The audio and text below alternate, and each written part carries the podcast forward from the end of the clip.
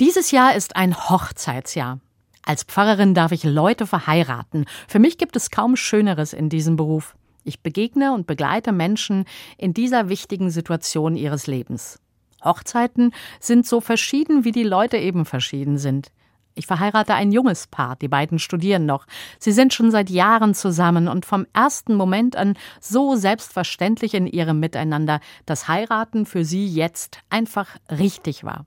Obwohl sie sich selbst von Professoren Kommentare zu ihrer Hochzeit anhören müssen. Es braucht Mut und Klarheit, um sich zu trauen. Ein Paar kenne ich schon lange. Familie und Freundschaften sind ihnen wichtig. Endlich, sagen sie, können wir sicher sein, dass wir ein richtig großes Fest feiern können, ohne alle Einschränkungen.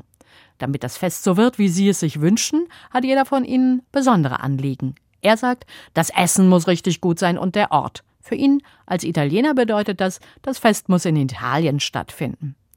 Für sie ist am wichtigsten, dass alle Spaß haben zwischen Spielen und Tanzen.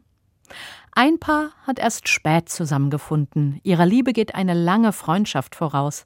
Sie beeindrucken mich in besonderer Weise. Sie haben zueinander gefunden in einer sehr schweren Zeit. Trauer und Schmerz miteinander aushalten, das haben sie geübt. Die beiden suchen einander, halten sich an den Händen, während sie die Geschichte ihrer Liebe erzählen. Ihre Blicke versinken ineinander, Tränen fließen. Hochzeiten sind so verschieden wie die Menschen.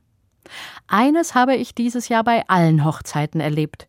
Den Paaren ist vor allem anderen wichtig, wir begegnen einander auf Augenhöhe. Unsere Liebe gelingt dann, wenn wir spüren und leben, wir helfen uns gegenseitig, wir sind einander gleich, keiner ist wichtiger, und beim anderen bin ich zu Hause und frei zugleich. Hochzeiten sind so verschieden wie die Menschen, aber die Liebe bleibt.